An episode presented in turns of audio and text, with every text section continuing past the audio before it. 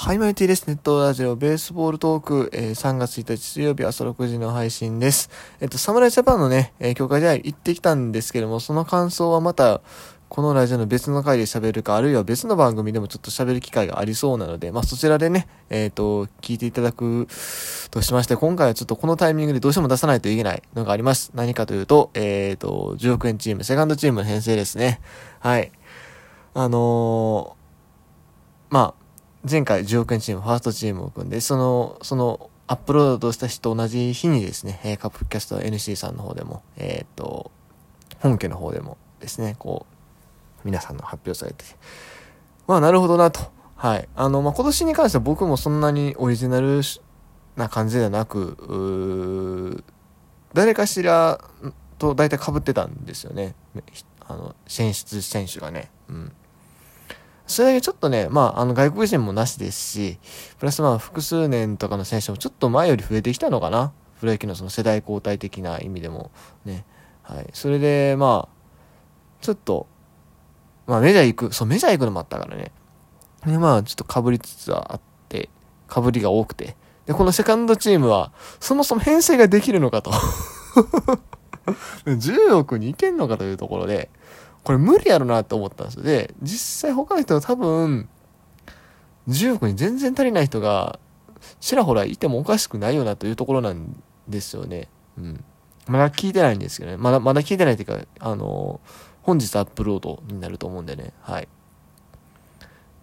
それで、まあ、今回、組むにあたってね、考えたのは、まあ、いくら10億円チームは10億円以内のね、チームであれば良いというところであるんだけれども、総年俸が10億円チーム以内であれば良いんだけれども、だからといって、総年俸 7, 7億ですとかね、そういうチームを作るのはちょっと抵抗があったんですよ。やっぱり極力年俸10億に近づけたいなっていうのがあって、そう。なんで、あのー、今回極力年俸が高めの選手を、ちょっとこの選手割と下がるリスクありそうな気するなと思ってても、まあ、無理やり入れてます。はい。その結果ですね、なんとか9億100万円のチームを編成することができまして、まあ実際これよりもうちょっと上げようと思ったら上げれなくもなかったんですけども、まああのー、まあ9億円ってのはもうギリギリこの、僕の中でですよ。別に公式のルールはそんなことないですけど、僕の中でまあ9億円あったらまあギリギリ10億円チーム出ていいかなっていう 感じがしたんで、はい。まあその範囲内でなんとか、えー、っと、自分がファースト、えー、っと、ファーストチームで選んだ選手、プラス、まあ、カーブキャスト NC さんの方で、えー、っと、ファーストチームで選ばれた選手を除いて、なんとかね、編成しましたので、ね、発表していきたいなと思います。はい。まあ、詳しいルールとか、また、あの、ファーストチームの方で説明したんでね、はい。基本的にはそれと同じポジションで選んでいくというところですね。はい。では、いきます。先発ピッチャー。北海道日本ハム、加藤隆之、1億3500万。これもね、本当は別の選手入れたかったんですけども、まあ、総年俸上げるために入れてますね。で、加藤がね、今年 FA 多分取るんですよね。で、出ていっちゃうと年俸が上がらないんですが、まあ、あの、北海道に強い愛着を持ってるという発言、そしてまあ、あの、今年開幕投手に選ばれた、あの、他にもね、あの、上沢とか伊藤博美っていうのもいる中で、あの選ばれたことにもちろん本人とても嬉しいだろうし、まあそういうところも考えて、で、ファイターズも多分そういうに出すと思うんですよね、球場も変わるし。そしてまた加藤もちょうど今やっと油が乗ってきたぐらいの、ここ2、3年でね、ぐらいのとこだと思うんで、まだ伸びしろもあると思うし、それ考えると、2億ぐらいで残留させるんじゃないかなっていう。で、加藤も北海道好きっぽいから、っていうのを信じて、はい、えー、加藤隆之、FA 宣言しないという読みで、はい、選びました。続いて、えー、リリーフ、DNA、伊勢、ですね。えー、9200万。これもね、ちょっと故障のリスクは怖いんですけども、まあ一番あの年俸が高いリリーバーなので選びましたっていう感じですね。はい。まあなんとかあと1年ぐらい持ってくれるんちゃうかなっていう抑え、えー、っと、オリックス、安倍翔太4000万。まあ、ここはね、去年、あの、防御率0点台叩き出してますし、まあ、抑えにで実際起用されるかっていうと、多分平野になるんじゃないかなと思うんですが、まあ、抑えの選手をそもそもここで選ぶのは結構難しくてですね。まあ一応去年抑えの経験もあるということで最終盤だけですけどね。はい。まあ選ばさせてもらいました。はい。まあ他にもちょっと4000万の選手、まあちょっといや、これね、候補選手の話をしだすと、また尺がなくなるんで、それはまた後日喋りましょう。はい。えー、キャッチャー。ここが今回の一番の勝負どころですね。えー、福岡ソフトバンク、開拓也、2億1000万。な、なんで？え？去年1割しか売ってなかったキャッチャーを、ここで入れるって思われる方いると思うんですけども、もうこれね、年俸が上がる下がるってとこで言うと、結構自信があるんですよ。というのも、えー、っと、まあ、まず、ホークス基本的に下位で行くじゃないですか、正捕手。ね、まあ、それがいいかどうかともかく、まあ、橋本さんも絶対下位で行くと決めてるんですよね。で、そしたらまあ年俸が落ちることはないだろうし、そして下位は、ああと1年ちょっとやったら FA 取得なんですよ。で、ホークスは大、大、大体、いや、武田翔太とか東山がそうやったんですけども、FA を取得する1年前に複数年契約を結んじゃうんですよね。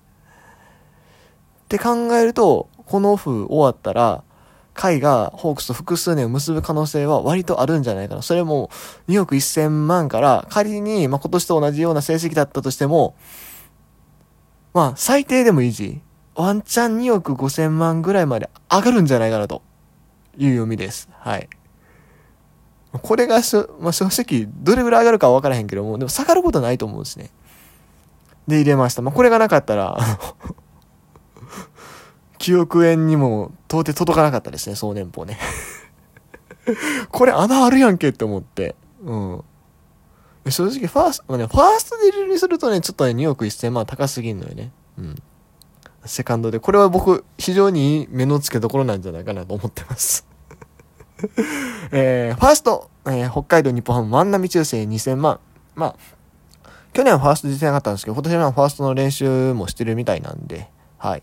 あのー、一応入れ、あの、ファーストで今回は入れました。まあ、去年のね、侍ジャパンの試合見に行った時に、日本ハムとのね、試合見に行った時、試合前のノックでファーストからえげつないバックホームしてたんですけどね。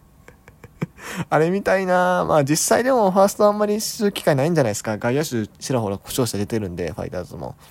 うん、基本的にまたライト起用が多くなるんじゃないかなと思うんですけども。まあ一応、ファーストの練習してるということで、ちょっとね、ここは 無理やり感ある、あるんですが、許してください。はい。え、続いて、セカンド。あ北海道日本ハム、石井勝成3500万。まあね、入荷争い厳しい、激しい中で、今すでに3500万もらってる石井和成が上がるかどうかっていうと結構微妙なんですけども、まあこれももうトータル9億乗せるために入れてるっていうところあります。でも、長打力あって、で、守備もそこそこできる選手なんで、こう、ガッて一気にイレギュラー掴む可能性も、ないかなって思いながら 見てるんですけどね。うん。はい。続いて、えー、サード。えー、東北楽天、茂木英五郎ですね。はい、石井勝成と早稲田の同期の選手なんですが、えー、7400万。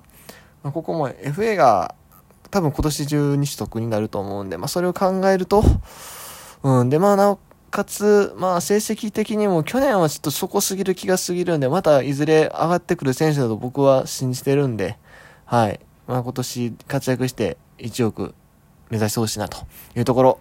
えー、ショート、阪神、木浪聖也2100万。まあ、ここは今年中機会があってまた戻ってくると思うんで、はい。あの、上がるんじゃないかなというです。4000万ぐらいに行ってほしいですね。最低でもね。えー、レフト、東北楽天、小深田博人5000万。ちょっとレフトで使うのずるいなぁ。てか うん、ずるいなと思うんですけども、まあ、一応去年レフトで出場機会があったということで入れました。まあ、どうかなそれこそこれ、模擬を入れておきながら小深田入れるのはちょっと、どうなんやろって感じはするんですけども、まあ、まあ、あ これもう年俸記憶を載せるためにやってるような感じですね。えー、センター、福田周平、オリックスですね、7500万。まあ、ここは普通にレギュラー出れれば上がるんじゃないですか、多分。うん。まあ、それが500万アップ程度かもしれないですけども、レギュラーで1年間出ればっていうか、代わりも多分いないと思うんで、まあ、上がるのは間違いないんじゃないかなと思ってます。ライト、埼玉西部、陽川直政2200万。ここもちょっとまあ去年よりかは出場機会も増えて、あ半分レギュラーみたいな感じで出れるんじゃないかなというところで、えーと、入れました。はい。まあもちろん阪神ファンなんでそこら辺の期待も込みで入れさせてもらってます。えー、指名出した、ジャイアンツ、大城匠8000万。ここもね、まあ、出場試合数はそれなりに変わらんやろうし、まあ、あとはやっぱ高年俸なので うん、でも、普通にやれば1億超えると思うんすよね。うん、去年ぐらい打てば。まあ、出場機会仮に減っても多少は増えんじゃねっていう、あ出場機会っていうか、あの、打撃成績多少落ちて、多少落ちてもね。っていうところで、まあ、一応入れました。はい、指名打者ですがね。はい。えー、っと、代打、えー、千葉ロッテ、佐藤俊也3100万。ああ、この選手も打率は低いんですけど、まあちょくちょく打ってるし、でもね、今年ファースト井上アジャとか戻ってくるやろうからね、出場機会どうなるかちょっと読めないんですけども、まあ監督も変わるしね、まあでも指名打者もあるし、うん、ちょっとトングーと迷ったんですが、まあ今回は佐藤にしました。はい。えー、ダイソー、埼玉西部、昼間、1600万、これルーキーですね。彼はそれで試合出ると思うんで、おそらく普通に、悪くても2000万、うまいこといけば3000万ぐらい、4000万あると思うんですよね。はい。ということで、えー、条件チームセカンドの編成でした。